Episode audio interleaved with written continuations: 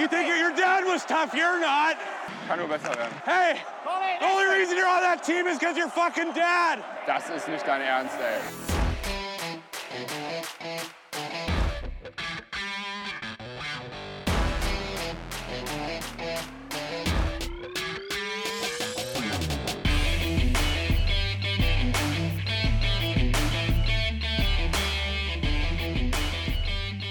Es ist Montagabend. Hier ist Trash Talk, der DEG-Podcast, mit einer wirklich vollgepackten Folge Themen, Ideen, Gedanken.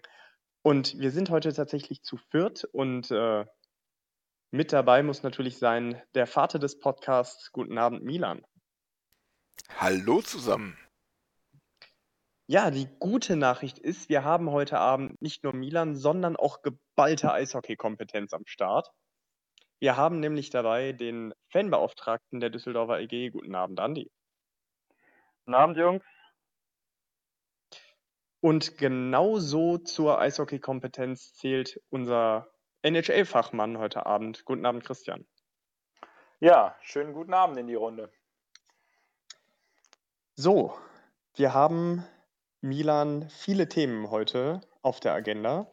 Und wie sich das für einen DEG-Podcast gehört, müssen wir über Verlängerungen von Verträgen und Abgängen reden. Milan, du hast heute bzw. in den letzten Tagen natürlich auch gesehen, was da so abgegangen ist. Was sind deine Gedanken zu den Vertragsverlängerungen erstmal? Und welche sind das? Ja, der Eder Tobi ist äh, noch länger bei der DEG. Das finde ich sehr schön. Ich finde, er hat sich sehr gut entwickelt letzte Saison. Und ähm, ja, unser Wunschverteidiger nach dem Abgang von äh, Nikolaus Jensen ist, äh, hat auch für zwei Jahre verlängert, nämlich Karl Kamiski. Und das finde ich ganz herausragend. Ja, das, äh, also für die, äh, ähm, anders.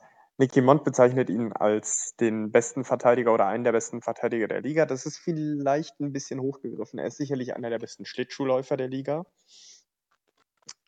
und wird nächstes Jahr eine ganz tragende Rolle spielen. Und so es denn der Körper zulässt, wird dieser Mann Minuten fressen wie lange nicht mehr.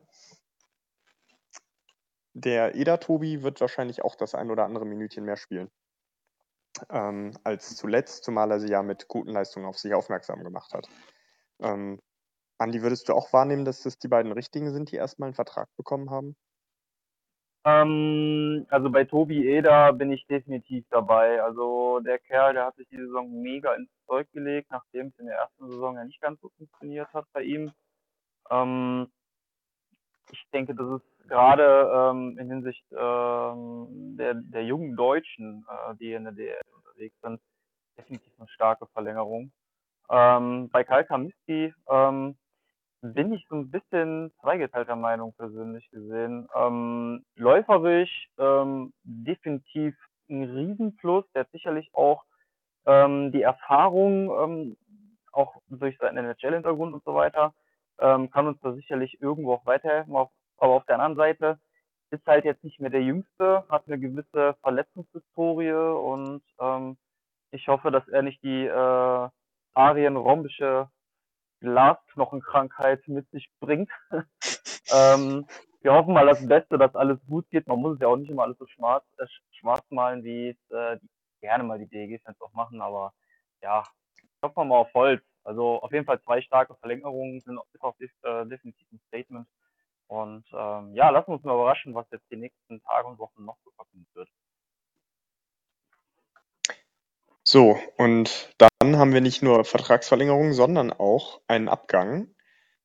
Maxi Kamera und anders als erwartet nicht nach München, sondern, man soll es kaum glauben, zu den Kölner Haien, Milan. Ja, dazu möchte ich einfach nur den bekannten Physiker und Philosophen äh, Dr. Dr. Sheldon Cooper zitieren. Orte dieser Person nach der Schwere ihres Feierabends Brutus Judas Maxi Kamera. Wertest du das wirklich als Verrat an der DEG, dass er nach Köln geht? Ähm, ich, ich, ich sag mal so, ich hätte es nachvollziehen können, wenn er sich sportlich verbessert hätte. Ähm, aber von einem Mittelklasse-Team zum nächsten zu gehen ähm, und dann ausgerechnet von Düsseldorf nach Köln, äh, nö, habe ich überhaupt kein Verständnis für. Ist, ist für mich ein No-Go dann. Als Ein bisschen der Friedhelm-Funkel, bisschen der Friedhelm-Funkel des Eishockey. Gefühlt, ja. Oder, oder der, der Mario Götze oder so. Ja, es scheint ja, in letzter Zeit ein Trend zu sein, von, von Düsseldorf zu Köln zu gehen. Hoffen wir, dass das nicht, dass das nicht äh, anhält, André. Ja, das, äh, das sollte jetzt nicht so oft passieren, das stimmt schon. Ich meine, wir, wir haben das in den letzten Folgen gehört äh, und wir sehen es auch ganz oft. Das ist nicht so, ist, ich finde es jetzt nicht so schlimm. Ich fand es bei Funkel ehrlich gesagt auch nicht so schlimm. Ähm, hat in Düsseldorf einen guten Job gemacht und hat hier nicht irgendwie einen Scherbenhaufen hinterlassen. Ähm, ich, keine Ahnung, für Maxi, also bei Maxi Kamera ist es mir echt egal, weil ich finde, der ist einfach keinen Euro wert, den der hier mehr bekommen hätte. Und dann kann er sich gerne in Köln versuchen, wo die Lage noch ohnehin schwierig wird. Ich glaube, die Kölner haben dann für ihre Verhältnisse Glücksgriff gemacht. Ich weiß aber nicht, ob er sich in Köln etablieren wird. Ähm, für mich ist Maxi Kamera, nachdem der in der NHL war, äh, nie wieder zu der oder in die NHL gehen wollte, nie wieder in die Form gekommen, die er bei uns mal hatte. Und deswegen ist es ein verschmerzbarer Abgang. Das ist ein ganz verschmerzbarer Abgang für mich. Und vielleicht die Kohle, die man ihm gegeben hätte, vielleicht auf äh, anderthalb gescheite Spieler aufteilen. So, nun haben wir aber nicht nur bei der DEG Verträge, sondern auch in der, in der ganzen DEL. Also ich meine, so ein Maxi Kamera in Köln, der wird dann nicht umsonst spielen. Und äh, Milan, das siehst du, glaube ich, wenn ich, wenn ich dich im Vorgespräch verstanden habe, relativ kritisch. Ja, also wenn man so nach Iserlohn guckt, die da ordentlich verlängert haben und auch jetzt den, den Simon Setzemski aus Augsburg geholt haben. Oder auch wenn man mal nach Ingolstadt guckt, ähm, wo man munkelt, dass äh, äh, Chris Borg und Kevin Reich aus München nach Ingolstadt wechseln sollen. Oder Corbinian Holzer, der mit Mannheim in Verbindung gebracht wird. Ähm, da muss ich sagen, ähm, puh, Leute, passt mal lieber ein bisschen auf. Äh, ich sehe noch nicht wieder 50% oder gar Vollauslastung im Herbst bei den Heimspielen. Das sehe ich noch nicht so und da würde ich lieber ein bisschen vorsichtig machen und nicht so tun, als sei im Herbst wieder alles in Ordnung. Sonst stehen wir wieder da und haben dann äh, Murmeltiertag, weil wir wieder gucken müssen, wo wir irgendwie Gehälter kürzen können, weil wir ähm, ja naiv und zu optimistisch mit Geld um uns geschmissen haben. Das ist ja, zumindest mein Gedanke. Und das könnte natürlich dazu führen, dass der ein oder andere Spieler dann auf einmal irgendwohin abgegeben wird, mitten in der Saison und wir ein wildes Hin- und Hergewechsel haben.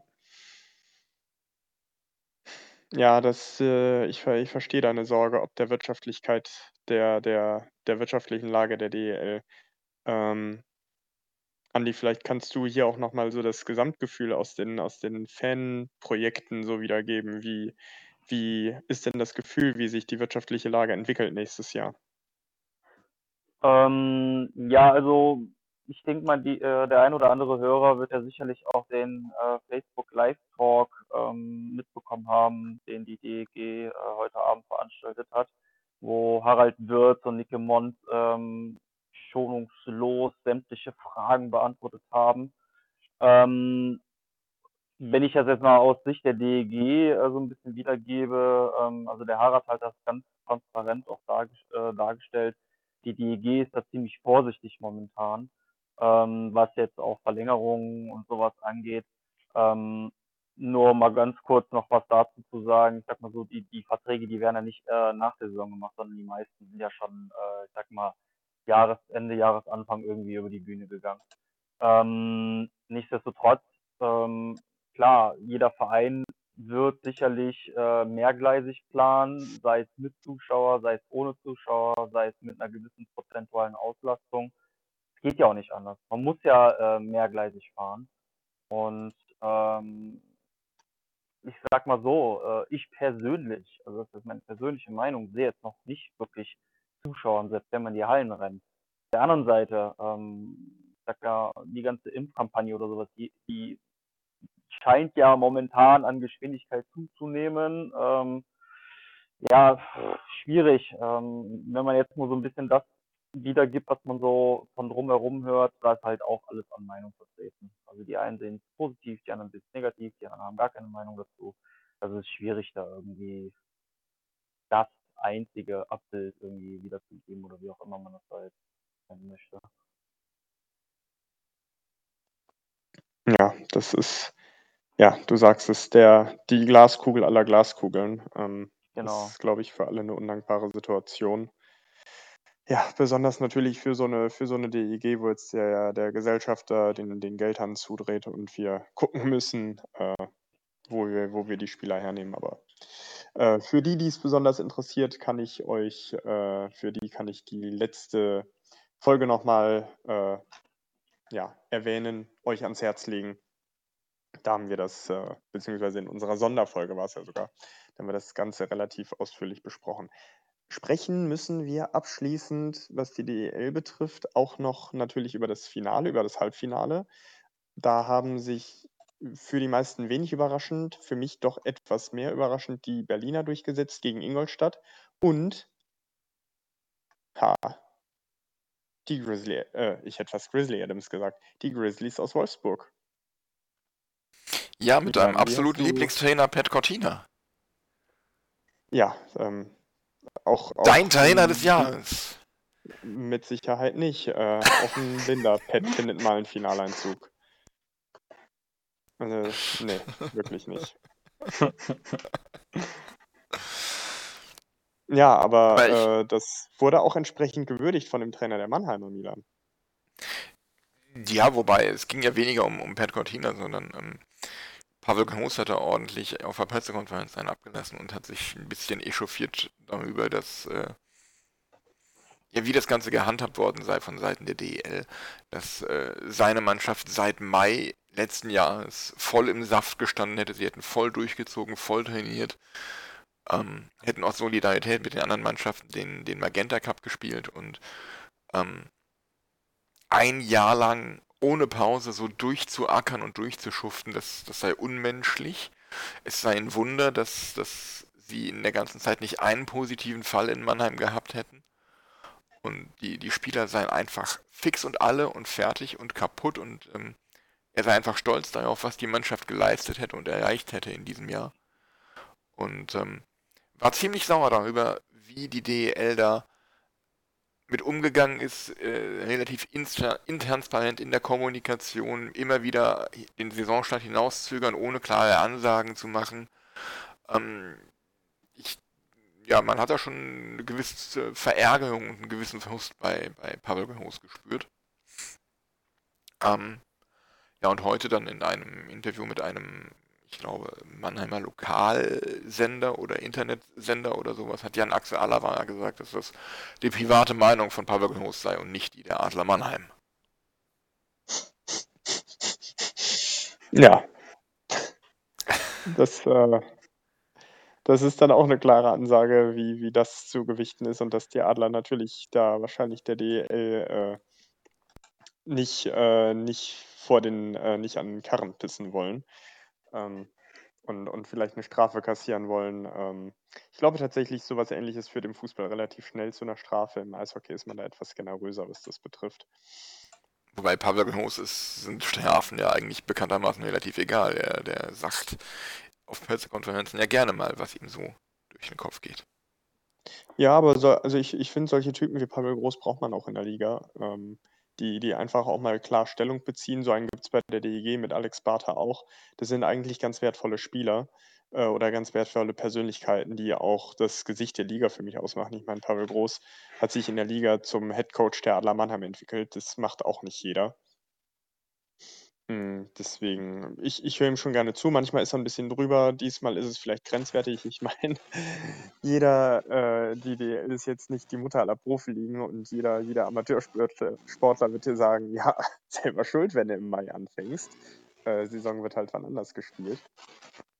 Ähm, nee, aber das ist, das ist natürlich undankbar für die Adler. Ich kann den Unmut verstehen, aber das war vielleicht auch einfach dem Ausschalten geschuldet. Und äh, als Mannheim mit, mit, der, mit der Hauptrunde, die man gespielt hat, macht man sich natürlich auch berechtigte Hoffnung auf einen Meistertitel. Aber gut, ähm, Andi, wen, wen siehst du denn jetzt als Favoriten zwischen Berlin und Wolfsburg? Das erste Spiel ging ja tatsächlich an Wolfsburg. Ähm, glaubst du, dass die sich auch noch den zweiten Sieg in der Serie holen? Also ich, boah, schwierig. Also ähm, mir ist es letztendlich gleichgültig persönlich, ob Berlin oder Wolfsburg jetzt macht, äh, weil wer will schon Meister werden und keiner kann es im Stadion sehen oder auch wirklich feiern. Deswegen bin ich froh, dass wir eigentlich nicht im Finale sind. ähm, das jetzt mal dazu. Ähm, ich würde vielleicht einen äh, äh, Matthias Niederberger gönnen, dass er einen Pokal hochhalten kann. Ähm, auf der anderen Seite, Wolfsburg hatte so viele Anläufe mit eben diesem Pavel Groß und äh, er hat es nie wirklich gepackt. Jetzt ist Pet Cortina kurz davor, äh, den Schritt zu machen. Ähm, ist eine spannende Kiste.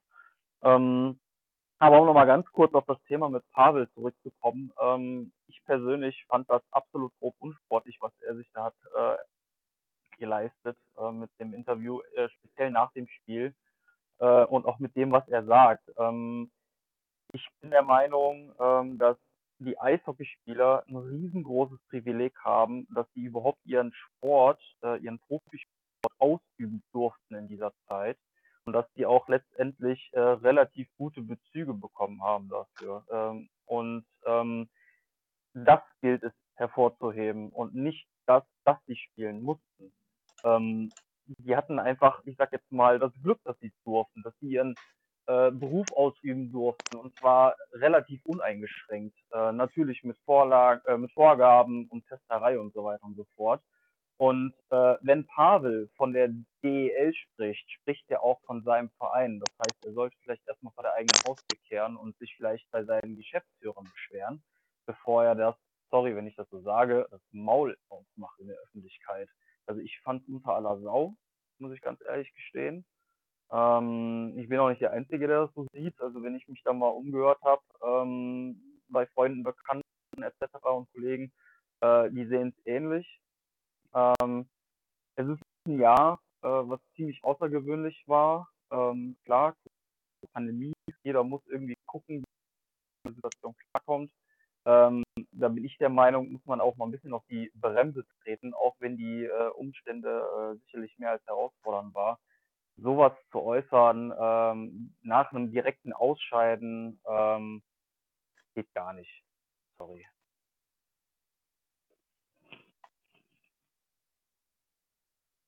Glaubst du, das wird noch ein Nachspiel haben für Pavel? Mit Sicherheit gibt es da äh, intern noch irgendwas, äh, wo er sicherlich nochmal zur Kasse gehen wird. Also das war ja jetzt auch nicht das erste Mal.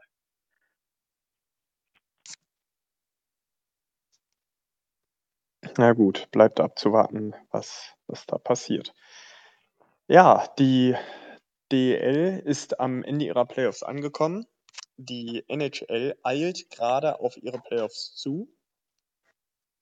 Ähm, und da haben wir tatsächlich hier unterschiedliche Fanlager vertreten. Der eine oder andere, der unseren äh, hübschen Podcast schon mal gehört hat, äh, weiß, äh, Milan hält es mit, also im Moment zumindest mit den New York Rangers.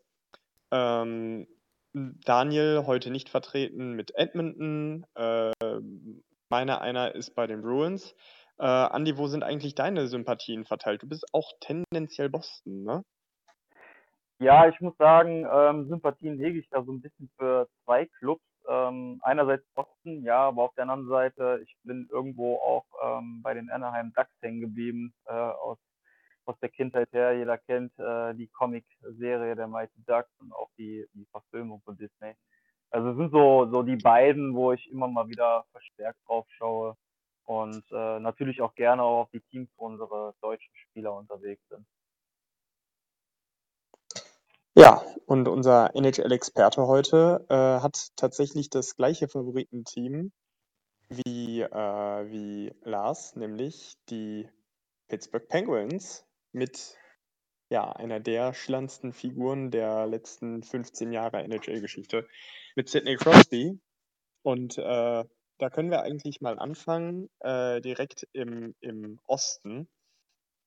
Äh, die Pittsburgh Penguins haben sich tatsächlich, Christian, einen Playoff-Platz geclincht äh, und sind, äh, haben, würde ich sagen, so die zweite Hälfte der Saison ziemlich, ziemlich sensationell durchgezogen, oder?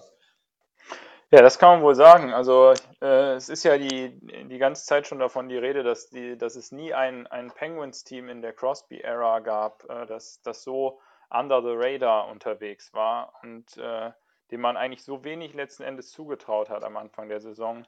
Nach dem enttäuschenden Aus gegen Montreal äh, letztes Jahr in den Playoff, in, den, in der Play-In-Runde für die Playoffs, ähm, ja, sah es eigentlich schon aus, als, äh, als müsste man in eine Art Rebuild gehen.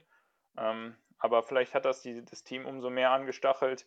Dann gab es noch, äh, noch einen Wechsel im, äh, in der Chefetage, ähm, neues, neues Management. Und ähm, irgendwann, irgendwann haben sie einfach ihren äh, Rhythmus gefunden. Erstaunlicherweise gerade dann, wo die, äh, wo die meisten gestandenen Stars äh, gerade fehlten. Malkin hat äh, hat lange Zeit gefehlt, kommt jetzt gerade zurück und äh, auch, auch viele andere Stars sind ausgefallen.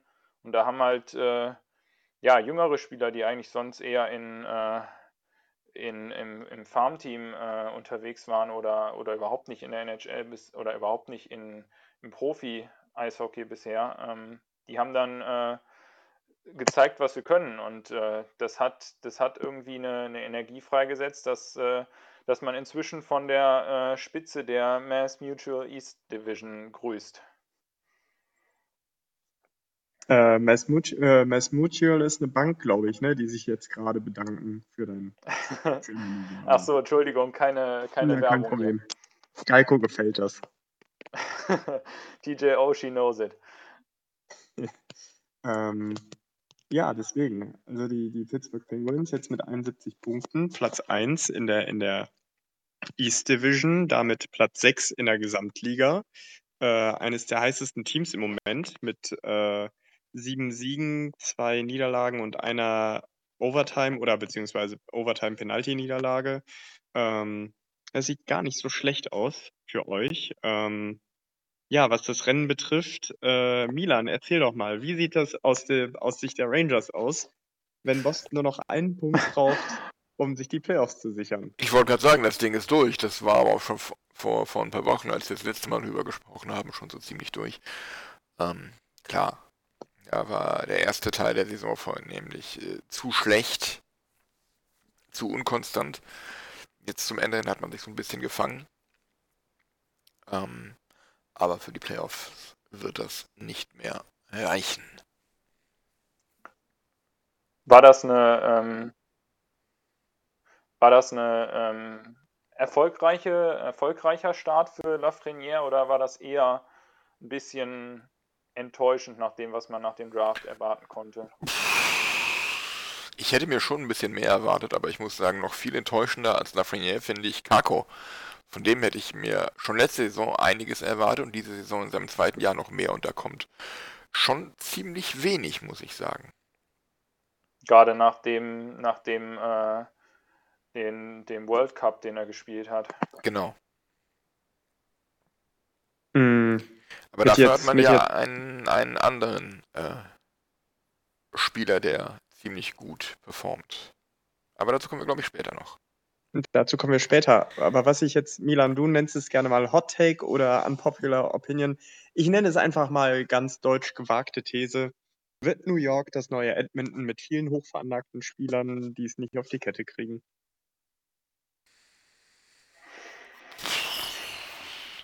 Das glaube ich nicht.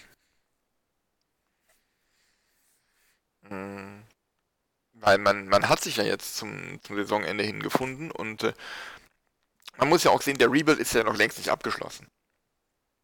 Ähm, man darf gespannt sein, was jetzt am Draft passiert, in der Draft Lottery. Und ähm, ich sehe schon eine, eine durchaus positive Entwicklung bei den Rangers. Auch wenn ich sehr skeptisch bin, was den Trainer angeht nach wie vor. Ähm, ich denke, es wird noch so zwei Jährchen oder so dauern, aber mit Kako und Lafreniere hat man meiner Meinung nach ein sehr, sehr gutes Fundament, auch wenn man so guckt mit, mit Hihil, mit äh, Buchnevich, mit Sibaniat, mit, äh, oh, wie heißt er? Kravtsov, mit Georgiev im Tor. Also da hat man schon ziemlich viele starke Prospects. Adam Fox in der Verteidigung, äh, Jacob Truber. Das ist schon ein ziemlich gutes Gerüst und da muss da, da wird man sicherlich auch einiges Gutes daraus machen können. Auch in New York.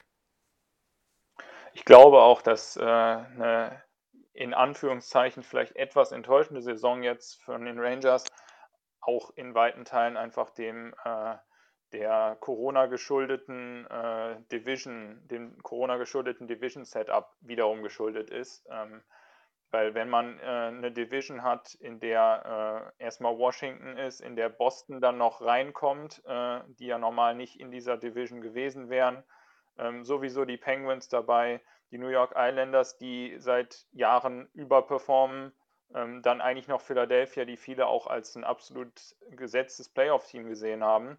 Da wird es halt schwierig, selbst wenn du, selbst wenn du äh, viele gute Draft-Picks gemacht hast, selbst wenn der Rebuild eigentlich auf einem guten Weg ist, du spielst das ganze Jahr über nur gegen diese Teams. Klar, hast du gelegentlich auch nochmal ein Spiel gegen Buffalo oder New Jersey, aber New Jersey ist auch nicht mal eben geschlagen und äh, ja, von ein paar Siegen gegen Buffalo kann man noch nicht die Playoffs erreichen. Und äh, da, da haben die Rangers äh, und auch die Flyers, also tut mir persönlich halt gar nicht leid, aber auch, auch die Flyers haben extrem darunter gelitten, dass, äh, dass die Division jetzt halt so aussieht. Weil äh, setz dich gegen Washington, gegen Boston, gegen Pittsburgh durch. Das ist, das ist eine Herausforderung. Und äh, bei den ganzen Teams in einer Division denke, da ähm, darf man nicht zu hart mit den Rangers in die Kritik gehen. Ähm, da muss man mal abwarten. Wenn das die nächsten Jahre, ähm, hoffen wir, hoffen wir es mal, ähm, wieder Spiele ligaweit gibt ähm, und man äh, auch mal ja, gegen, die, gegen die ganz Schwachen ran darf, denke ich, werden die Rangers auch wieder, ähm, wieder näher an den Playoffs sind, sein oder einfach auch nächstes Jahr vielleicht schon reinkommen. Ja, und was, was diese Behauptung stützt, äh, Milan Christian, ist der Umstand, dass die Rangers in der Ligatabelle von 31 Teams auf Platz 13 sind. Anders und, gesagt. Ja. Ja. Und als einziges Team, voraussichtlich als einziges Team, das die Playoffs verpasst, eine positive Goal Differential haben werden. Und zwar nicht zu knapp mit plus 28. Ja, nämlich plus 28 und damit besser sind als zum Beispiel die Florida Panthers, die äh, in der, muss ich mir gerade überlegen, das müsste die Central Division sein, äh, relativ gut mitmischen. Eine bessere Tordifferenz als Washington, eine bessere Tordifferenz als Boston, als Edmonton. Im Moment, ähm, ja, da sieht man, dass eigentlich vieles richtig läuft. Und äh, ja, tatsächlich könnte das so sein, dass äh, die Rangers genau den Nachteil haben, den, äh, was für Carolina und Florida zum Vorteil geworden ist, nämlich eine eigentlich schwache Division, denn wenn wir jetzt mal in die äh, Discover Central gehen, äh, sieht man dort, dass die How Carolina Hurricanes ja, äh, dass die Carolina Hurricanes aber alles umblasen, was sich ihnen in den Weg stellt. Ähm, selbst Tampa Bay, die eigentlich dermaßen unfassbar stark besetzt sind, Namen über Namen über Namen in diesem Team, ähm, können da ja mithalten, aber wohl kaum noch, ja, es wird schwierig dran vorbeizuziehen. Ähm, das ist äh, das äh, Car Milan, du hast, du, dir ist das, glaube ich, zuletzt als erstem aufgefallen hier in der Runde. Äh, die Carolina spielt über ihre Verhältnisse? Oder ist es für dich nicht so überraschend? Ich muss ganz ehrlich sagen, so überraschend finde ich das nicht. Die waren ja letzte Saison schon relativ gut dabei. Ähm, und sind jetzt halt den nächsten Schritt gegangen. Ich finde, das ist einfach eine logische, konsequente Weiterentwicklung. Ich finde schon, dass sie über ihren Verhältnissen spielen. Also letzte Saison, das stimmt, sie haben letzte Saison auch performt, aber ähm, ich, ich denke immer an den Kader und oder ich gucke mir den Kader an und wenn ich den Kader mal vom Talent, das da drin steckt, mal mit äh, den Rangers oder so vergleiche, da würde ich die Rangers schon fast höher bewerten. Klar, die Rangers haben Spieler, die sich noch entwickeln müssen, aber in Carolina, da gibt es wirklich wenig, wenig High-End-Spieler. Klar, die haben, die haben vielleicht etwas tieferen Kader, die haben viele erfahrene Leute, aber so wirklich, wenn man das mit, mit Tampa vergleicht, die ja dann letzten Endes jetzt dahinter sind, ist das eigentlich eine ganz andere Liga für mich. Und ich war letzte Saison schon überrascht, dass sie so gut abgeschnitten haben. Klar, die haben Spieler, die, die Eishockey spielen können, nicht Sebastian Aho, aber so, so ein Star-Ensemble, wie das, wie das viele andere NHL-Teams haben, haben die eigentlich nicht. Und äh, klar, das kann man viel durch, durch System, durch Struktur kompensieren. Äh, scheint auch zu funktionieren, aber ähm, in dem Sinne finde ich es schon überraschend und auch irgendwo über dem Verhältnis, äh, dass sie, also dass sie über ihren Verhältnissen spielen, ähm, aber jetzt schon über eine längere Zeit. Und dann muss man halt auch irgendwie, wie bei den Islanders auch anerkennen, dass sie es gut machen, ähm, auch wenn es der Kader so für mich nicht wirklich hergeben würde, so gut wie sie performen. Da möchte ich jetzt direkt einhaken, weil ich glaube, der Kader gibt das durchaus her. Allerdings nur in Kombination mit dem Trainer, denn ich glaube, Rob Brindamore ist in der Lage, diesen Kader als Einheit so zu formen, dass mhm. Er besser ist als Einheit als die Summe seiner Einzelteile. Ja, ganz, also 100% einverstanden. Und dasselbe passiert in New York, äh, also in New York bei den Islanders, äh, was Barry Trotz da ähm, als System, als Struktur ein etabliert hat.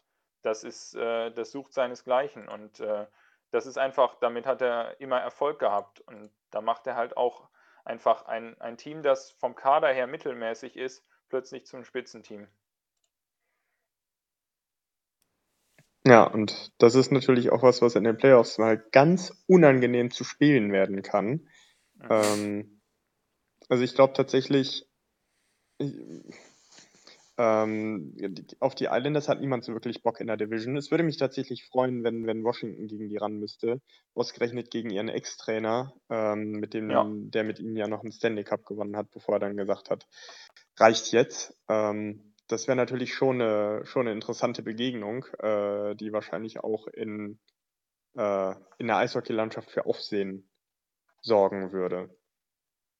Ähm, Jetzt haben wir natürlich nicht nur die, die drei Clubs da in der Discover Central, die, äh, die so weit wegrennen. Haben wir auch noch ein relativ enges Rennen zwischen Nashville und Dallas. Ähm, Dallas übrigens mit dem äh, Teilzeit-Hamburger Jamie Benn, der während des, äh, ich glaube, 2014er, 13er, 14er Lockouts da gespielt hat. Ähm, ja, und Nashville hat, glaube ich, einfach Probleme damit, dass Carolina und Florida so stark sind, weil die eigentlich sonst in einer Division sind, wo sie eigentlich mitspielen können müssten. Äh, Ähnliches würde ich über St. Louis sagen, ähm, die sich ja sehr prominent mit Tory Krug verstärkt haben vor der Saison. Ähm, aber dennoch äh, Milan hinter deinen Vegas Golden Knights äh, hinter Philipp Gruber aus Colorado und hinter Nico Sturms Minnesota Wild zurückbleiben. Und damit kommen wir zur Zweiklassengesellschaft im Westen, nämlich drei Teams, die da durchflügen und äh, im Moment St. Louis, Arizona und mit abgespeckten Chancen San Jose laufen dann nur hinterher. Ich, jetzt kommt mein Hot Take, das Ding ist durch in der, in der West Division meiner Meinung nach. Und St. Louis wird ja die vierte Mannschaft in den Playoffs werden. Weil St. Louis ist im Moment Vierter mit äh, drei Punkten Vorsprung vor Arizona, hat aber drei Spiele weniger. Und ähm, ich weiß Und die bessere Tordifferenz. Und die bessere Tordifferenz. Ich, äh, und zwar deutlich besser. Um äh, 17 Tore. Also ich sehe nicht, wie da Arizona oder San Jose noch vorbeiziehen können sollten. Daher ist es für mich durch, aber ich glaube, dann in der ersten Playoff-Runde wird das dann auch vorbei sein für St. Louis. Weil sie gegen deine Vegas Golden Knights spielen. Ja, aber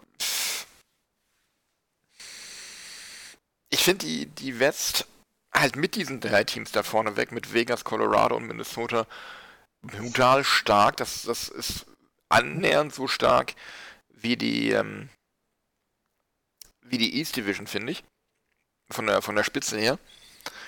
Ähm, da würde ich mich, glaube ich, sehr schwer tun, zu sagen, wen ich da ähm, jetzt als den Favoriten von den dreien würde herausheben wollen. Ähm, ich finde, da ist noch so ein, so ein kleiner, so eine kleine Stufe zwischen Minnesota auf der einen und Vegas und Colorado auf der anderen Seite. Äh, aber gerade bei, bei den letzten beiden, puh, das wird ein eng, ganz schön, ganz schön enges Höschen, glaube ich. Ähm, jetzt müssen wir natürlich auch mal den, den Andi hier zu Wort kommen lassen in der NHL-Runde. Ähm, Andi, wie würdest du denn die, die Sturmreihe in Colorado äh, Rantanen, McKinnon und wer ist der dritte im Bunde? Helf mir mal kurz. Ist das nicht Landeskog? Landeskog, so, ich war mir nicht sicher. Ähm, ist, äh, ist das eigentlich für dich eine der, der Top-Playoff-Sturmreihen? Nur mal auf die ganze Liga gesehen.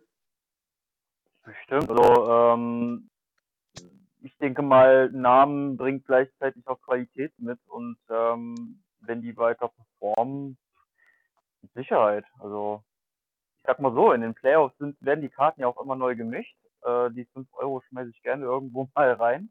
Ähm, deswegen, ja, muss man schauen. Also ich denke, die, die Playoffs werden sich sicherlich auch ziemlich äh, interessant gestalten. Ich finde es halt nur schade, ähm, so ein Team wie Anaheim es schon seit Jahren nicht mehr irgendwie mal schafft, da oben irgendwo anzuknüpfen, dass das mal durchkommt.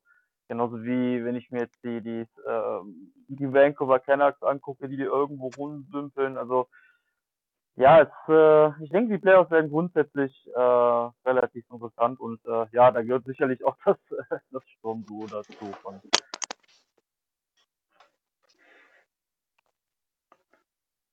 Übrigens, äh, wo wir, wo wir gerade in, im, äh, in der West Division sind, ich habe heute gehört, dass äh, Seattle Kraken ein großes Interesse daran haben, Brent Burns von den San Jose Sharks zu, ähm, Mhm. zu akquirieren als, ähm, als Expansion Draft Pick, was natürlich sicherlich auch eine interessante Option ist, wobei San Jose im Moment ja ganz andere Probleme hat. Ähm, so, kommen Wo wir, wo wir wir ganz, ich muss da einmal kurz dazwischen hauen, äh, wo wir bei San Jose gerade sind, wir müssen eigentlich einmal noch kurz hier äh, Patrick Marlowe äh, ehren. Auch wenn es schon ein paar Wochen her ist, aber ich hätte nicht gedacht, dass ich nochmal ein All-Time-Record in der NHL erlebe, aber Hut ab, alter Mann.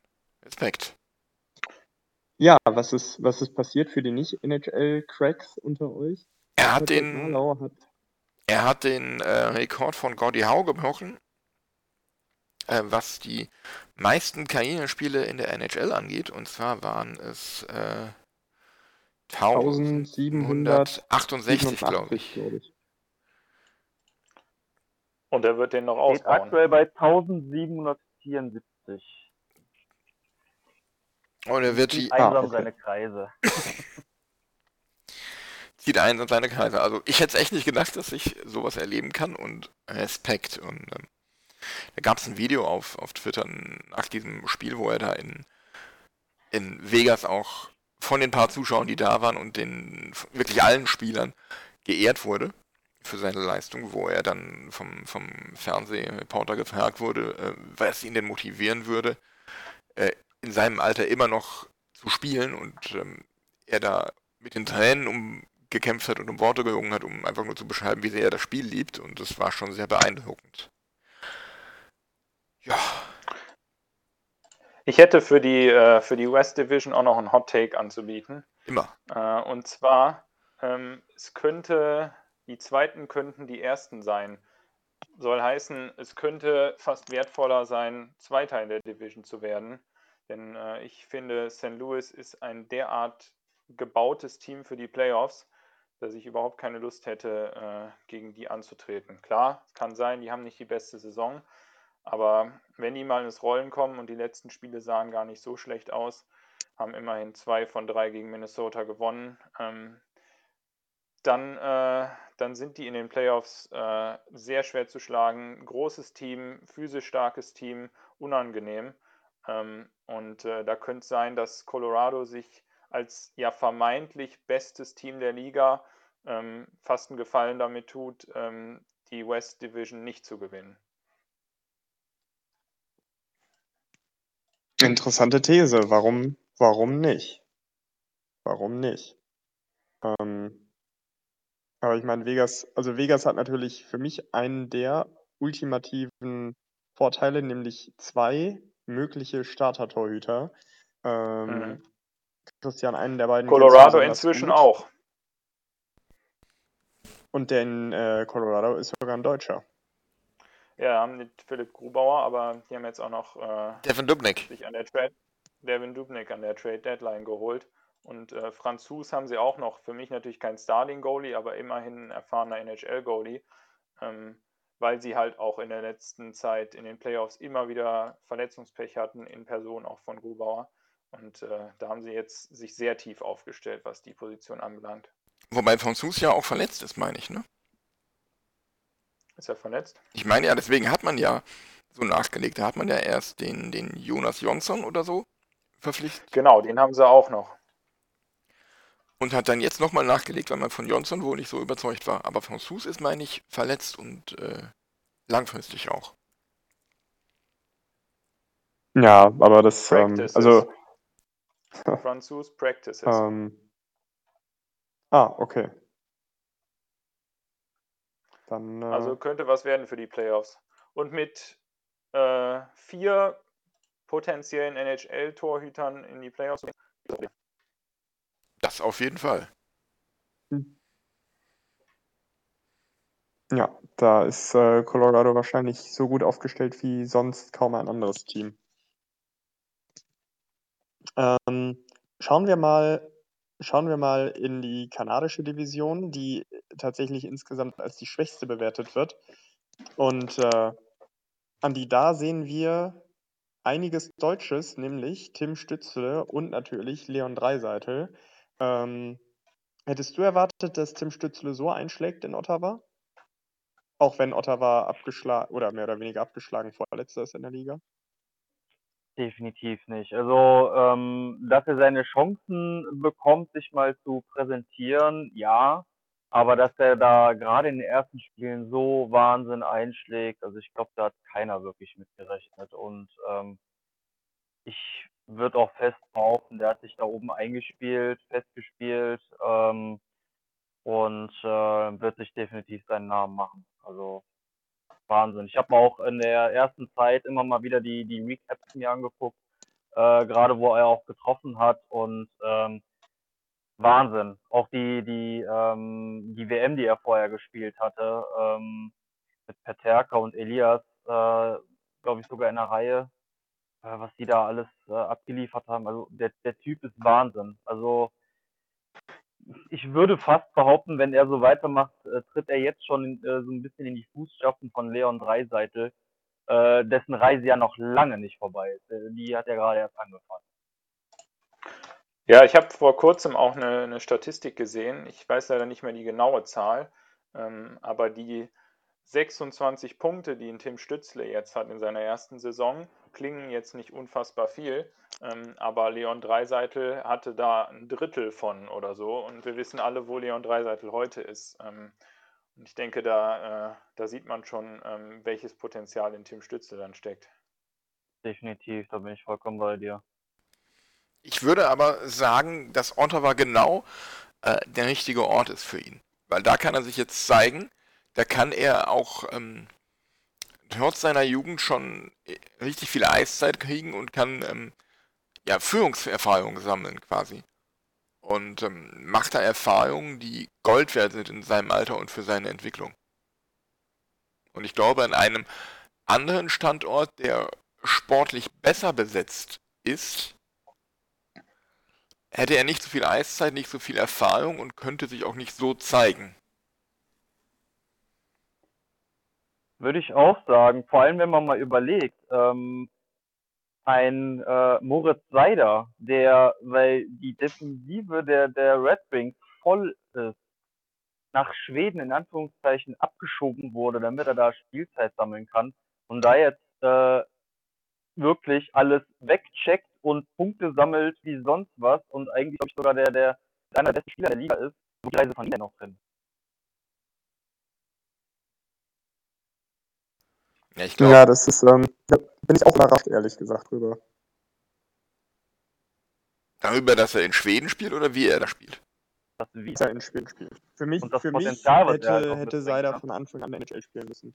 Der hat den Körper dazu und den Eishockey. Gesagt, auch. Vielleicht ist das, äh, ist das genau das Richtige. Ich habe es ich hab's auch jetzt nicht verstanden, dass man ihn nicht direkt nach Detroit geholt hat. Ist ja nicht gerade ein Team, das gerade mit äh, Superstars gespickt ist. Ähm, aber äh, vielleicht ist so eine Saison, die er jetzt hat in Schweden, wo er auch schon ein bisschen eher klar war, dass er spielen kann.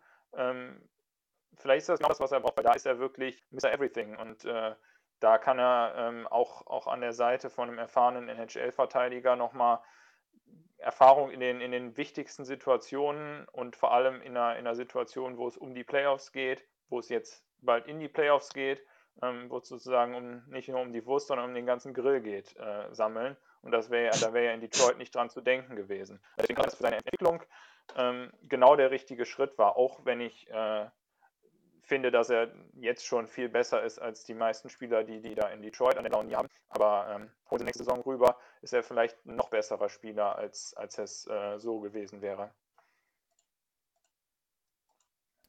Sehe ich das richtig, dass er da an der Seite von Erik Gelina verteidigt? In, in Rögle? Ja, den meinte ich. Respekt.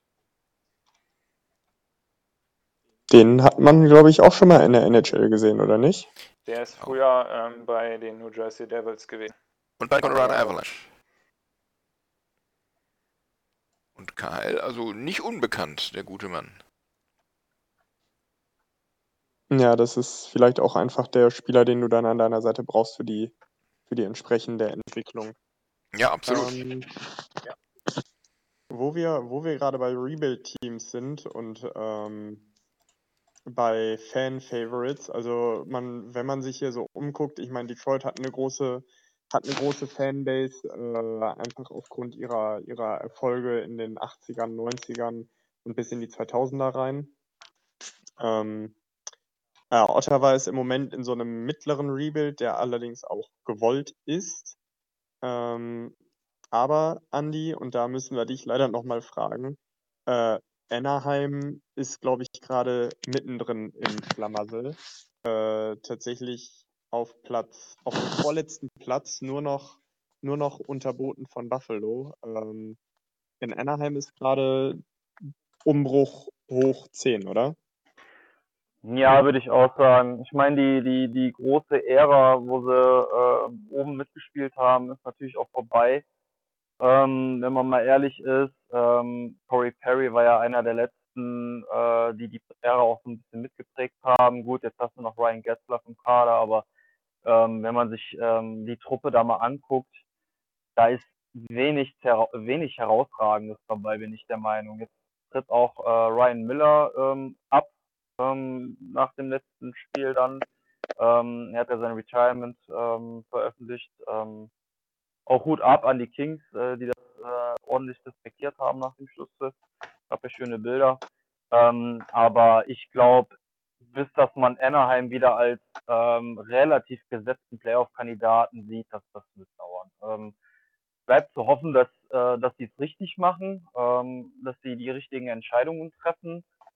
Ähm, aber ja, wie du eingangs der Sendung auch schon gesagt hast, hier die berühmte Glaskugel kommt auch sicherlich hier zum Einsatz. Ähm, ich denke, es gehört äh, zum einen ähm, Geschick dazu, zum anderen auch so ein bisschen äh, Draftglück, die richtigen Spieler zu picken, die einen auch vielleicht äh, mittel- bis langfristig weiterhelfen können.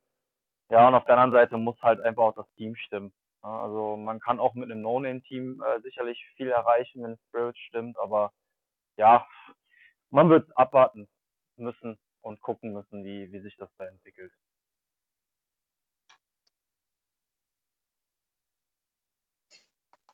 Ja, das, ähm, also du, du hast es ja vorhin gesagt, die Anaheim Ducks, die äh, hatten ja ihre eigene Comic-Serie damals noch als Mighty Ducks. Ähm, haben sich da haben sich da auch, glaube ich, viele Sympathien gesichert, sind auch einer der größten Namen, ähm, die man, die man hier in Europa kennt, wie gesagt, und Detroit mit, mit Moritz Seider ja im Moment auch relativ, ähm, ja, also tatsächlich auch aktiv im Rebuild. Man, man hat ja am, am Deadline Day dann noch ähm, äh, Anthony Mantha an Washington abgegeben, was, was ja auch einer der fettesten Trades war. Aber auch Ja, einer, und äh, Entschuldigung, aber auch Bitte? einer der, aber auch einer der äh, einseitigsten Trades. Also man kann, äh, man kann sich durchaus auf den Standpunkt stellen, dass äh, Mentha und Varana ähm, ungefähr gleich gut sind und äh, wenn ein Varana jetzt in Detroit auch entsprechend Ice-Time bekommt, dass er äh, vielleicht sogar der bessere Spieler ist. Ähm, und wenn man dann dafür noch einen First Rounder, einen Second Rounder und ich glaube einen Prospect mitnimmt, dann äh, hat Stevie Eiserman sich ziemlich die Taschen voll gemacht und Washington einiges abgegeben. Ja. Ja, das, das stimmt. Das ist auch, glaube ich, so der Tenor über bei allen Leuten, die so ein bisschen äh, Bescheid wissen über die Liga, dass da Stevie Eiserman aber mal ganz krank verhandelt hat ähm, und, und die Detroit Red Wings zumindest einen kleinen Schritt weitergebracht hat. Ähm, kommen wir von Teams, die gewollt vielleicht ein bisschen im Rebuild sind, hin zu Teams, bei denen das überraschend ist. Wir sprechen über ähm, ja, Buffalo, wir sprechen über Columbus und wir sprechen über Vancouver, bei denen im Moment tatsächlich die Hölle los ist, weil einer der Spieler ähm, beschuldigt wird, äh, eine, eine, eine Frau missbraucht zu haben. Ähm, das, das ist nicht näher ausgeführt, aber das muss man auch, glaube ich, nicht. Äh, dazu noch äh, das Problem, dass die Hälfte aller Spiele wegen, äh, gefühlt die Hälfte aller Spiele wegen Corona ausgefallen ist. Ähm, ja, da, da funktioniert einfach gar nichts, obwohl Christian der Kader ja mehr verspricht für meine Begriffe. Ja, der, der Kader verspricht einiges und äh, auch schon, äh, auch schon die, die Ansätze, die, die letzte Saison zu sehen waren, ähm, auch die Tendenz, in die einfach ein Elias Pettersson ging, der war ja auf dem Weg, jetzt einer der, der Number One Center in der NHL zu werden und äh, drumherum ein äh, Brock Besser, Bo Horvath, da ist schon einiges in diesem Kader. Und dann hat man noch einen der, der Hughes-Brüder an der blauen Linie ähm, sich äh, im Draft unter den Nagel gerissen. Ähm, das, das war schon wirklich auf einem guten Weg. Und aber es ist ja auch klar, wenn man, äh, wenn dann so ein Bruch in die Saison kommt durch diese, diese Corona-Pause, die man dann hat, ähm, ganz abgesehen davon, dass, dass es ja auch eine Erkrankung ist, die, äh, die dann den einen oder anderen Spieler betrifft, ähm, dann wird es schwierig. Und generell auch die, ähm, auch die North Division sollte man nicht unterschätzen.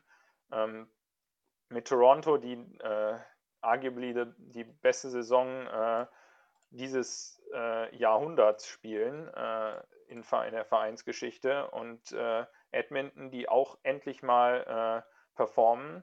Ähm, Winnipeg, die sowieso schon seit Jahren oben dabei sind und Montreal, die, die auch ja, ein bisschen über ihren Verhältnissen spielen und sich schon fast auf dem Weg ganz nach oben gesehen haben. Ähm, Calgary nicht zu vernachlässigen, die eine schlechte Saison spielen, nicht mal in den Playoffs sind, aber trotzdem eigentlich ein Team sind, das auch äh, ja, schwer zu schlagen ist, die eigentlich auch viel Qualität im Kader haben.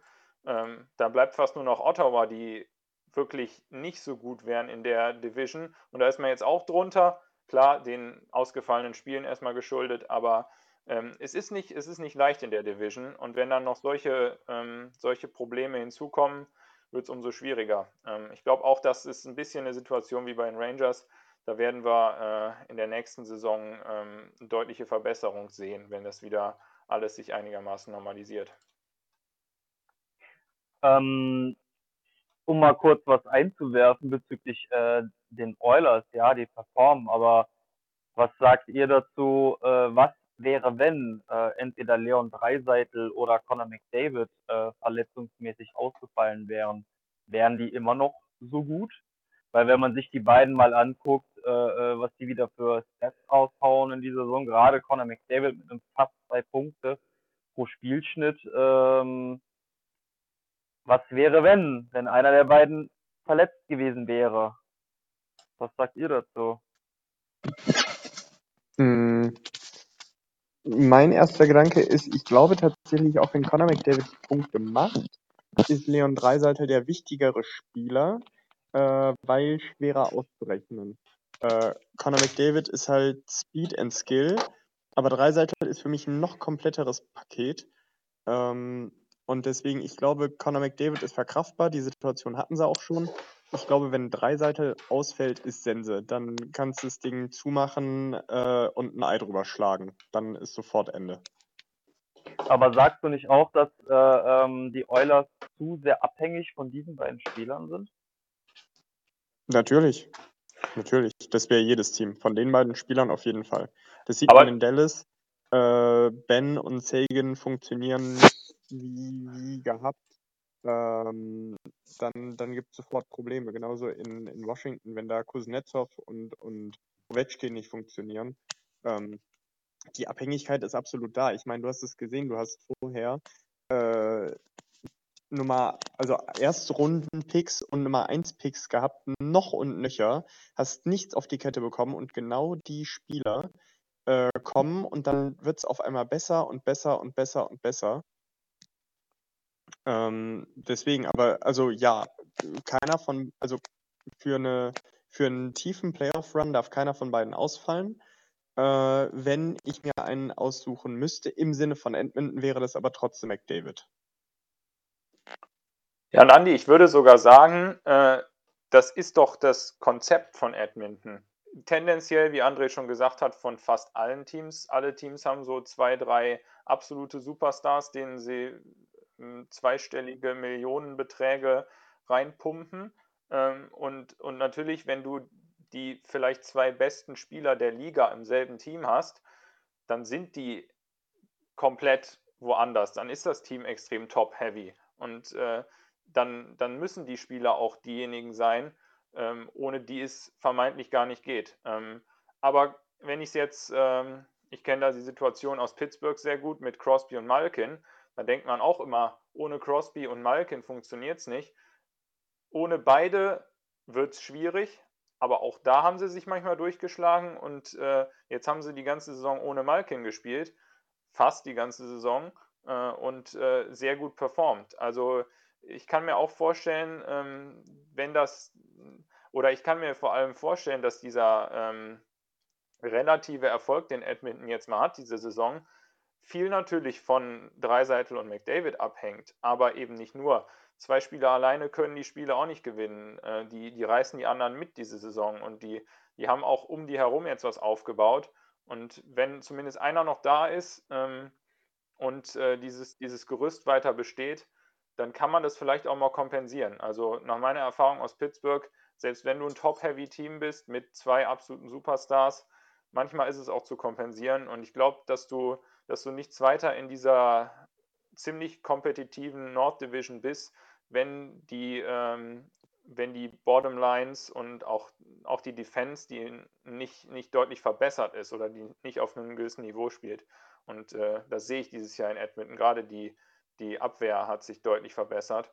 Ähm, und ich denke, da, dann werden sie vielleicht nicht mehr jedes Spiel sieben Tore schießen, aber ähm, sie können immer noch mithalten, weil sie eine stabile Abwehr haben.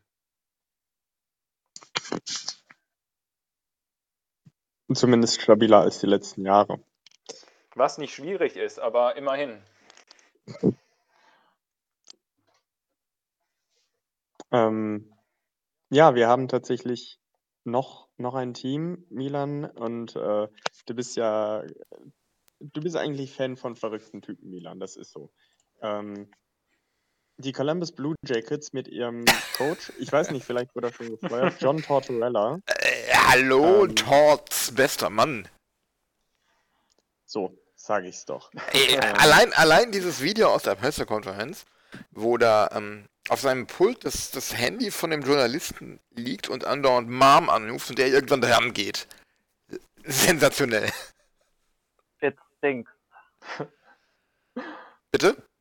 Ähm, Jetzt Stinks. Es gab doch mal so eine, eine PK, wo Stinks sein Lieblingswort war. Ja, das, das hat er vor. über, wie, wie heißt der, dieser Schwede, der dann irgendwann in äh, Washington auch war?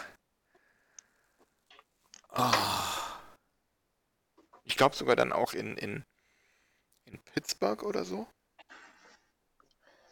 Ich weiß gerade nicht, wen du meinst. Hagelin. Ach, Carl Karl Hagelin, Hagelin. genau. Carl Hagelin, genau. He stinks on the power play. Ist, ist Tortorella noch der richtige Mann in Columbus Milan? Wenn selbst Patrick Leine da nicht zurechtkommt?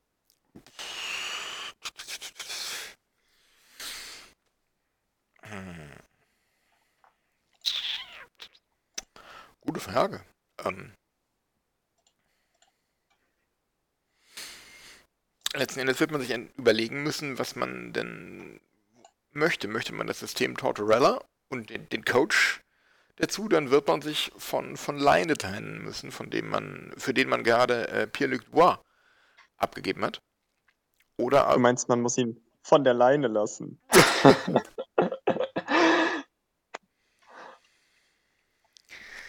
ja, genau. Dem ist nichts hinzuzufügen. Oder, oder trennt man sich von Tortorella und sucht sich einen neuen Headcoach. Wobei letzten Endes ich, ich mag John Tortorella. Ich mag den, den, das Eishockey, das er spielen lässt. Ich fand es damals schade, als er in New York gehen musste. Und ähm,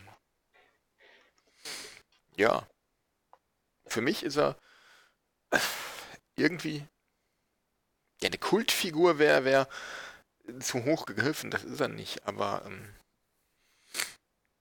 Ja, doch, ich finde schon. Der hat, der hat was Kultiges. Das ist noch einer der letzten Ikonen, äh, die, ich sag jetzt mal, dem Eishockey-Fan immer irgendwie noch im Gedächtnis bleiben. wie heißt er noch, der in, äh, ist es Ottawa? Sutter? Du meinst Calgary. Daryl Calgary. Sutter. Ja, genau. Calgary, irgendwas da oben in Kanada. Ähm, Ja. ich weiß nicht, ich, auch dieses, dieses, dieser Clip da, wo er sagt, ähm, ähm, ihm, ihm fehlt der Hass im Sport und auf dem Eis und es käme ihm vor wie, wie so ein, so ein Umarmungsfestival, wie ein Hackfest und, und ähm, dass, dass er halt diesen, diesen Hass vermisst. Manche mögen das jetzt vielleicht reaktionär nennen. Ich, ich finde es cool, weil er sagt, was er denkt und ähm, bis zu einem gewissen Maß kann ich das durchaus nachvollziehen.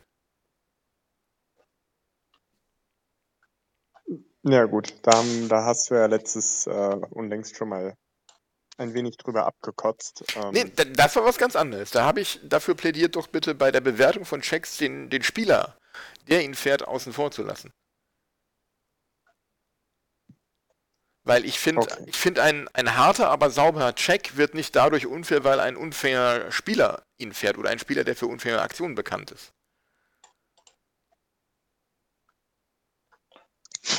Nun gut, aber bleibt festzuhalten, du bist ein Freund von hartem Eishockey. Auf jeden Fall. Auf jeden Fall. Mm, Ich habe auch Ashton Rome gefeiert.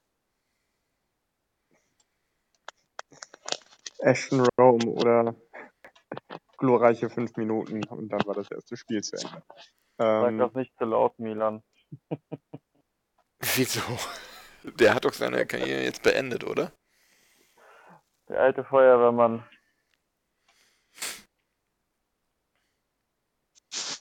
Ähm, wir haben noch ein Team, über das ich gerne reden würde.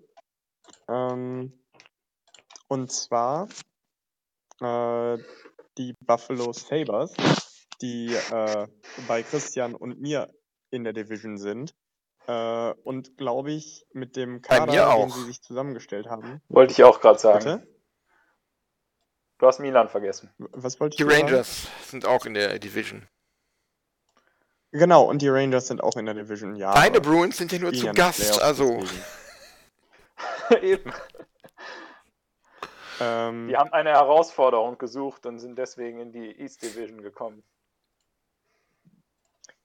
Ja, aber jetzt mal, jetzt mal Tacheles. Ich meine, die, die, die Sabres mit äh, Tobias Rieder, der ähm, ja nicht, nicht liefert, wie man sich das von ihm äh, zuletzt erhofft hatte.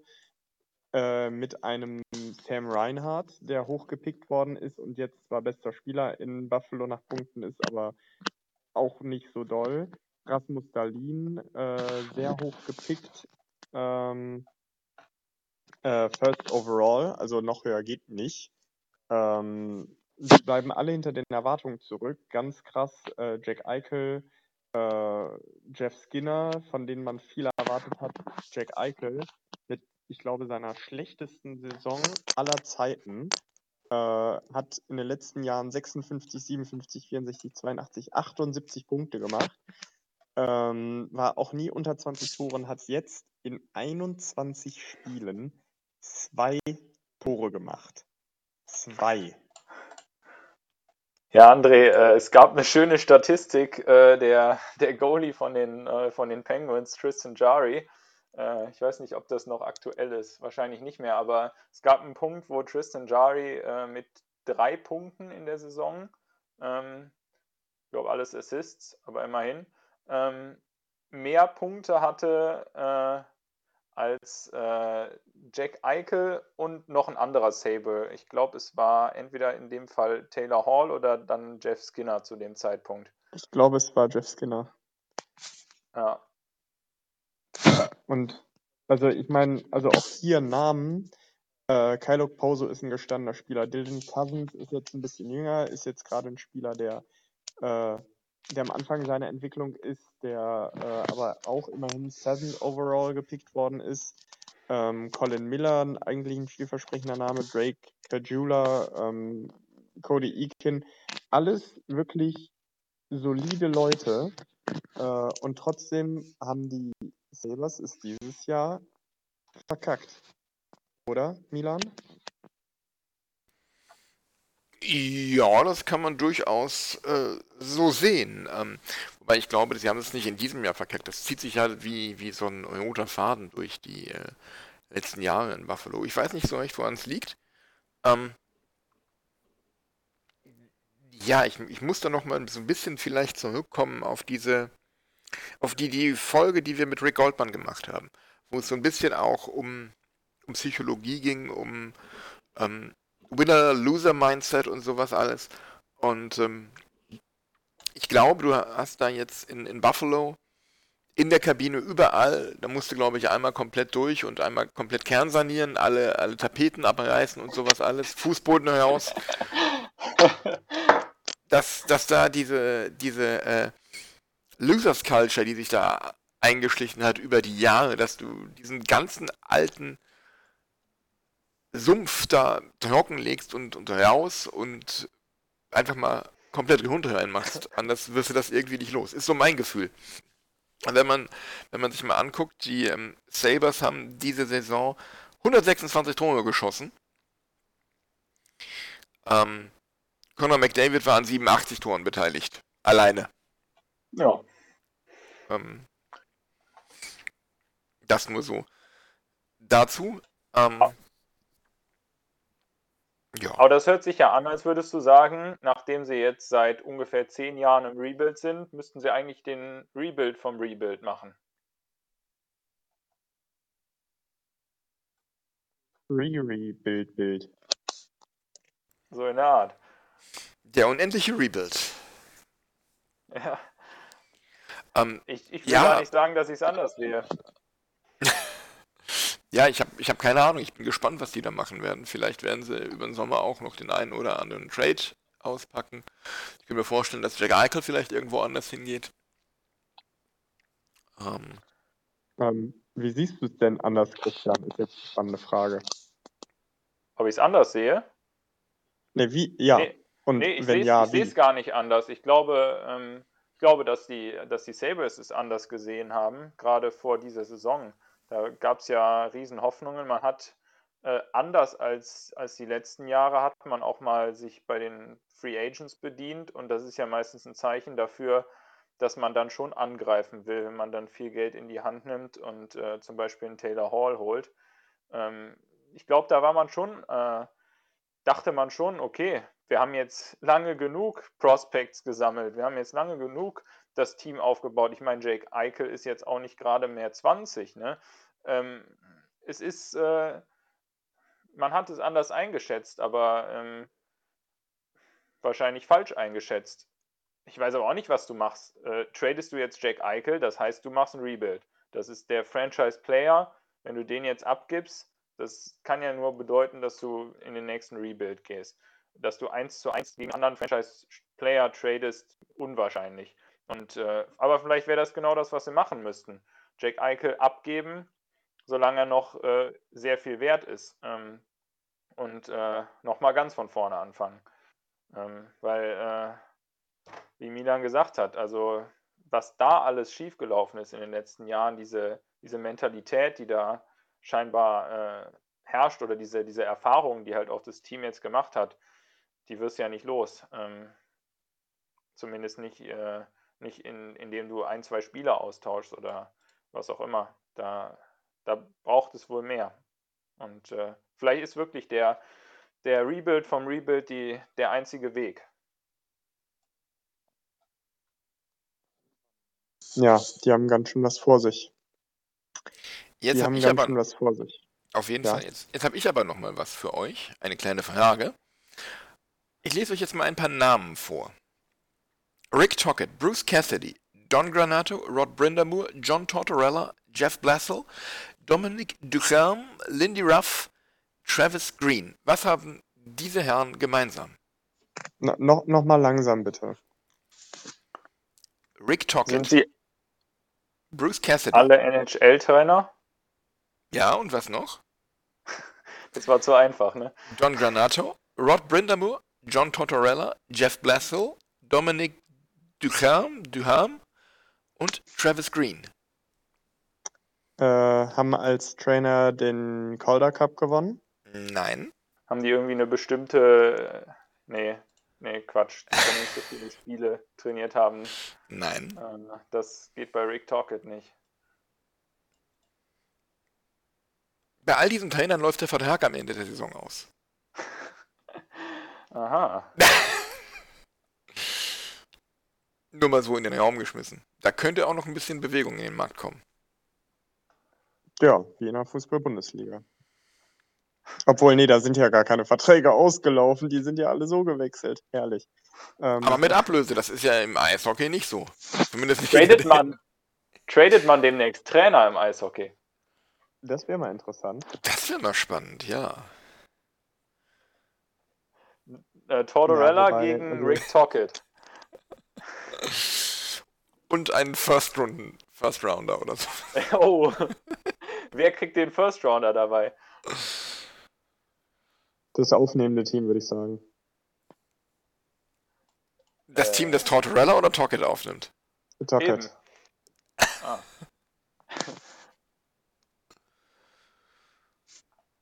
Ja, mal, mal schauen, ob, äh, ob der ein oder andere nochmal eine neue Herausforderung angehen will. Äh, Milan, hast du denn, ich meine, wenn du dich damit befasst hast, du hast doch bestimmt irgendwelche wilden Ideen, wer wann wohin gehen könnte. Ich habe überhaupt keine wilden Ideen. Ich frage mich gerade, wer Cheftrainer in Seattle werden könnte. Hm. Was macht eigentlich Mike Babcock zurzeit? Der ist irgendwo am College gelandet. Habe ich jetzt Ah. gelesen. Ja, aber gut, wenn äh, ein NHL-Team anruft. Ja, aber die Frage ist, ob sich ein NHL-Team den Namen ins Haus holen will nach der Geschichte. Ich habe den Namen im Zusammenhang mit irgendeinem NHL-Team letztens in einem Podcast gehört. Ich weiß aber nicht mehr. Also er galt ja jahrelang als der beste Eishockeytrainer der Welt und dann lief es halt in Toronto nicht. Hat sich vielleicht auch keinen Gefallen ge getan, dahin zu gehen. Ähm, aber ob er Naja, jetzt komplettes aber- Coachen verlernt hat.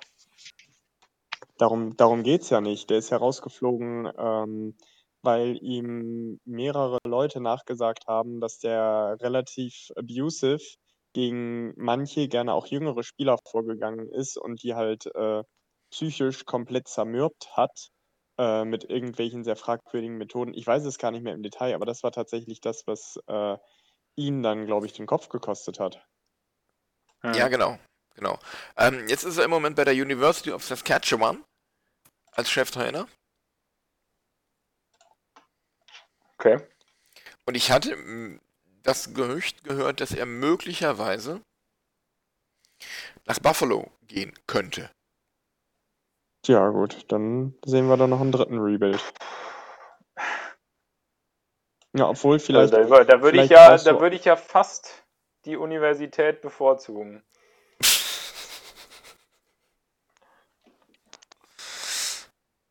Ja. Buffalo, Buffalo ist probieren und an der Uni kann er wenigstens studieren. Aber probieren geht über studieren. ja, vielleicht denkt er das auch. Aber auch schön, wenn du dann, wenn du dann äh, den Babcock und Eichel oder Eichel in einem Team hättest. Da fehlt dann Da fehlt eigentlich nur eigentlich noch. als Marketingmanager nur noch Nico Schwanz. Ich wollte gerade äh, zu Kamiski kommen. Alter.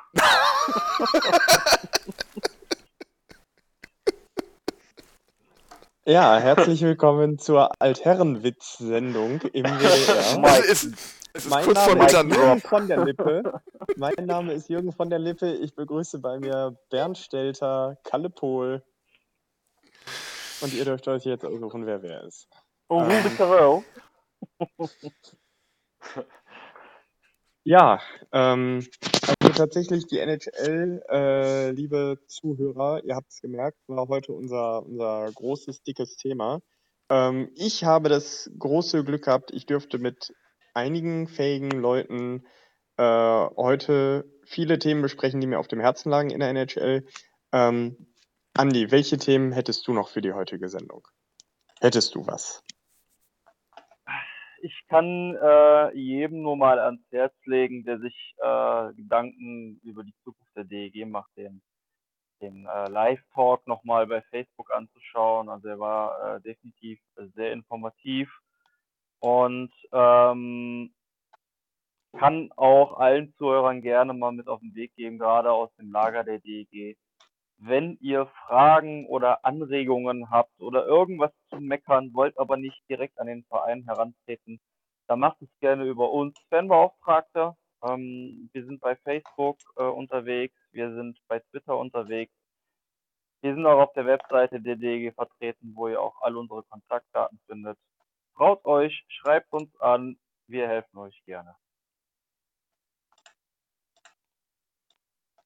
Ähm, ja, Christian, hast du noch Themen und Gedanken, die noch unausgesprochen sind? Was mich, äh, was mich immer beschäftigt in der, in der NHL zurzeit noch, ist äh, die Hart Trophy Debate. Ähm, ich verstehe, dass das eigentlich äh, ja, eine klare, klare Sache ist, dass das Ding an Conor McDavid gehen muss. Aber es werden ja immer drei äh, Finalisten sozusagen projected von, von den Fachleuten und äh, da ist dann in in meisten Fällen äh, Leon Dreiseitel nicht dabei. Und äh, ja, das finde ich immer, ich weiß nicht, wie ihr das seht. Äh, vielleicht sehe ich es auch ein bisschen durch die deutsche Brille, aber äh, ich finde es immer ein bisschen schade, weil er ist immerhin Zweiter in der, in der Liga in Scoring. Ähm, er hat das Ding letztes Jahr gewonnen, ähm, also scheint er da überhaupt nicht weit weg zu sein. Äh, ist eine starke Saison, die er spielt. Äh, und äh, klar, ein Austin Matthews hat unfassbar viele Tore, ich glaube 38. Ähm, und ein McKinnon spielt auch äh, extrem stark, aber letzten Endes, wenn man sich die Zahlen von Dreiseitel anguckt, ähm, finde ich, sollte er da auch äh, in, der, in der Conversation sein, zumindest. Ähm, ich weiß nicht, ob ihr da, ob ihr da anderer Meinung seid, aber ähm, Nee, ja. sehe ich ganz genauso. Gerade in Kanada ist ja, wenn ich das richtig mitkriege, die große Diskussion McDavid oder Marner kann ich überhaupt nicht Ja. nachvollziehen. Das ist äh, McDavid, Punkt. Ähm, ich, ich verstehe auch, also man, man muss ja mal überlegen, wo es herkommt. Wer, wer- wie wird das gewählt? Da gibt es ja ein Expertengremium. Ich weiß gar nicht, mit wie vielen Leuten, ähm, die da, die da ihre Stimmen abgeben dürfen für den ersten, zweiten, dritten Platz. Ähm, So, und dann wird sich natürlich der ein oder andere, andere denken, okay, jetzt habe ich auf Platz 1 für Conor McDavid gestimmt, jetzt kann ich nicht auf Platz oder auf Platz 2 für Conor McDavid, jetzt kann ich nicht irgendwo da drumherum den, dem Dreiseiter auch noch stimmen. Ja. Das sieht ja aus, als hätte ich irgendwie einen Bias. Und äh, das ist für mich die einzige logische Erklärung dafür, ähm, dass das äh, Mac 3, äh, Mac 3 Seite, Glückwunsch, das äh, Leon 3 Seite. Das Monster der NHL, Mac Dreiseitel. äh, McKinnon, Ähm. McDavid und Dreiseitel in einer Person. ähm, Nathan McDreisaitl. übrigens, äh, Mac, also wenn ich mich nicht irre, McKinnon ist auch Kanadier, ne? ja, Ja, Ja. der McKinnon kommt ist aus Kanadier. demselben Ort wie Sidney Crosby. Aus Cole So, Harbour, und- Nova Scotia. Okay, jetzt, jetzt, jetzt wissen wir, warum NHL-Experte. Ähm, Wusstest du das etwa könnte- nicht? Digga, ich habe eine Eins in Erdkunde, die habe ich mitgenommen und das reicht mir an Wissen. Wo, was, wer in Kanada? Frag nicht. Ähm, Topografie Nee, lernen, alles klar. Wo, wo ich dabei war, äh, McDavid und McKinnon könnten eventuell bei den Olympischen Spielen für Kanada in einer Reihe spielen. Nur mal, nur mal so als Geschmack, ähm, lasst die Hose ruhig zu, Jungs. Ähm, aber das könnte uns bevorstehen. Ja, scary. Dann noch äh, Ja. Marler oder Matthews dabei. Zum Beispiel. Das ist Ja, wobei, zumindest Matthews geht nicht, der ist Amerikaner. Matthews ist schwierig, genau. Ja, Aber. Mana geht. Mana könnte sein. Also ich, ich habe letztens mal so, ein, so, eine, äh, so eine Idee gesehen, wie der kanadische Kader aussehen könnte. Ähm, da spielt dann tatsächlich ein Sidney Crosby mit einem Patrice Bergeron in der vierten Reihe. Ich glaube, äh, mit Stamkos glaub noch an der. Seite. Ja, d- nur, nur von, den, von den Punkten und der aktuellen Stärke so ungefähr. Ähm, Aber dass sie nicht mehr erste Reihe spielen, kann ich mir vorstellen. ja, das, das da glaube ich auch nicht, weil das da, dafür. hast. Genau, das, dafür ist das Spiel ein bisschen zu schnell, aber die, die Reihen, die ich da gesehen habe, das war schon Gott verboten. Ähm, das ist, das ist nicht mehr schön. Ja, ähm, Hard Contention ähm, geht, also für meine Begriffe geht das Ding auf jeden Fall irgendwo nach Kanada, weil die anderen Ligen, äh, die anderen Divisions zu ausgeglichen sind. Ähm, ja, ich, ich bin mal gespannt tatsächlich, ob Grubauer in der, äh, im Gespräch ist für die Wessener. Würde ich ihm gönnen. Ich fürchte, es reicht nicht ganz, ähm, weil man da andernorts, äh, nämlich Peter Mrazek, zu stark ist. Ähm, ja, würde mich aber freuen, wenn es vielleicht die eine oder andere Stimme für ihn gäbe. Also der Frontrunner ist nach meinem Wissen sogar Andrei Wasilewski. Ähm, aber Grubauer hat halt zumindest mal eine bessere Goals Against Average. Ähm, Aber Wasilewski ist ja richtig schlecht, pardon, mit, der, mit der Goals Against. Der ist ja gerade mal Zehnter. ja.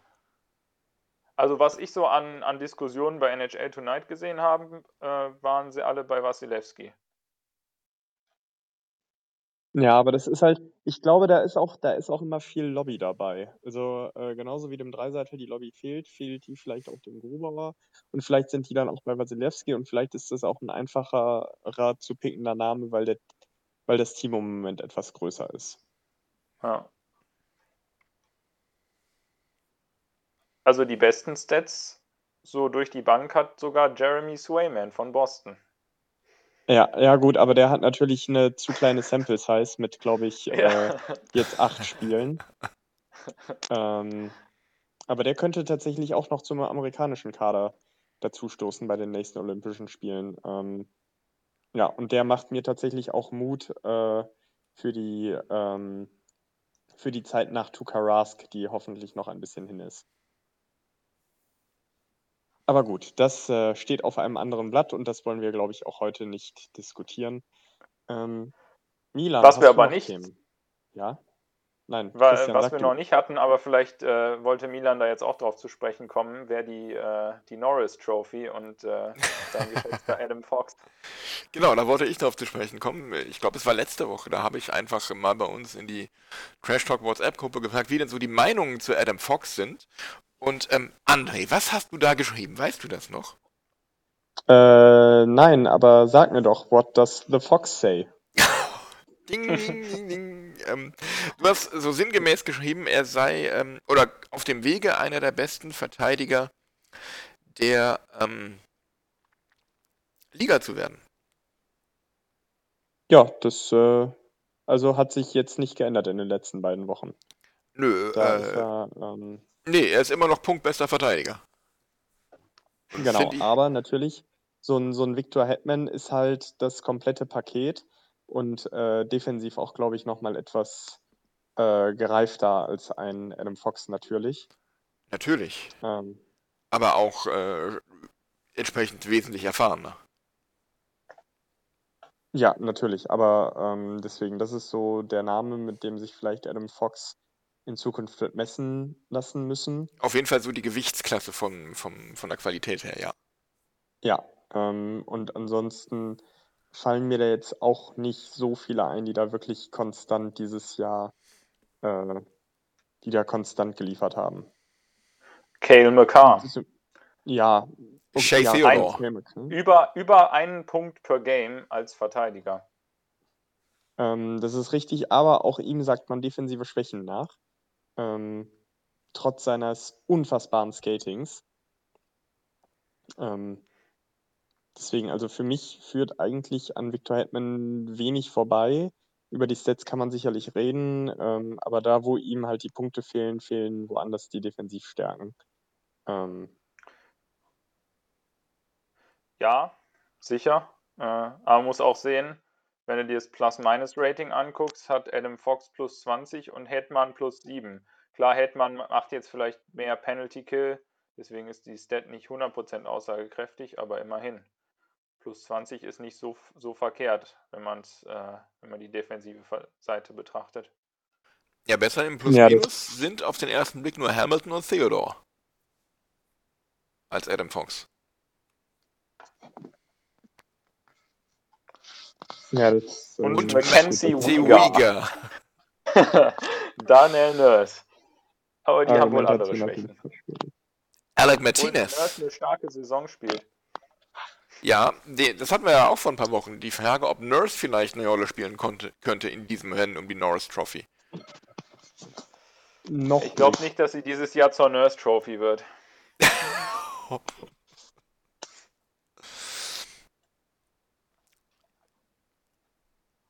Alec Martinez auch stark. Muss ich sagen. Ja, der ist wie Unkraut. Den wirst du auch nicht los. Ja, sein Tor werde ich, werde ich ihm nie verzeihen. Martinez und, äh, und auch Theodore profitieren natürlich sehr davon, dass sie äh, A bei den Golden Knights spielen vor ex exzellentem Torwart und B auch in der Division, wo es halt gegen manche Teams eher einfach ist. Was glaubst du, ähm, Chris, welche, wer hat das, bessere Torhütergespann? Vegas oder Colorado? Also ich mag den Grubauer sehr. Und äh, wie André schon gesagt hat, der wird, der wird sehr unter, unterschätzt, aber Marc André Fleury, boah, also wahrscheinlich die Nummer 1 und 2 zusammengenommen immer noch Vegas. Aber wenn es jetzt 1 gegen 1 Flurry gegen Grubauer nur die beiden wären, dann wäre es sehr eng in meinen Augen. Sehe ich ähnlich. Ja, dem kann ich tatsächlich nur wenig hinzufügen. Ähm, gut, dann ähm, Milan, hättest du noch ein Thema? Hm, nein, ich habe nichts mehr. Dann möchte ich mich äh, natürlich bei den lieben Hörern fürs Hören bedanken. Wir freuen uns über eure Meinungen, die ihr uns auf allen gängigen Social-Media-Plattformen gerne jederzeit zukommen lassen könnt. Ähm, bedanken möchte ich mich aber auch vor allen Dingen für die Spontanität ähm, bei Andy, der uns heute vor allen Dingen durch die DL geführt hat und ein paar interessante NHL-Meinungen gegeben hat. Und natürlich auch bei unserem NHL-Experten Christian. Danke, dass du dir heute Zeit genommen hast. Und beim Macher, beim Schneidefritzen, beim Vorbereiter dieser Sendung Milan. Auch dir sei gedankt. Ja, danke Anne und danke auch euch beiden fürs äh, Dabeisein. Hat Spaß gemacht. Ja, ich danke herzlich für die Einladung. Ja, ich habe auch zu danken und vielen Dank. Gut. Ähm, berühmte letzte Worte, damit äh, die anderen beiden wissen, wie es geht, die beiden Gäste in Anführungsstrichen. Ähm, bleibt gesund, habt euch alle so viel lieb, wie ihr könnt und dann hören wir uns in ein paar Wochen wieder. Gabt euch wohl. Guten Tag, gute Nacht. Wie immer, Heya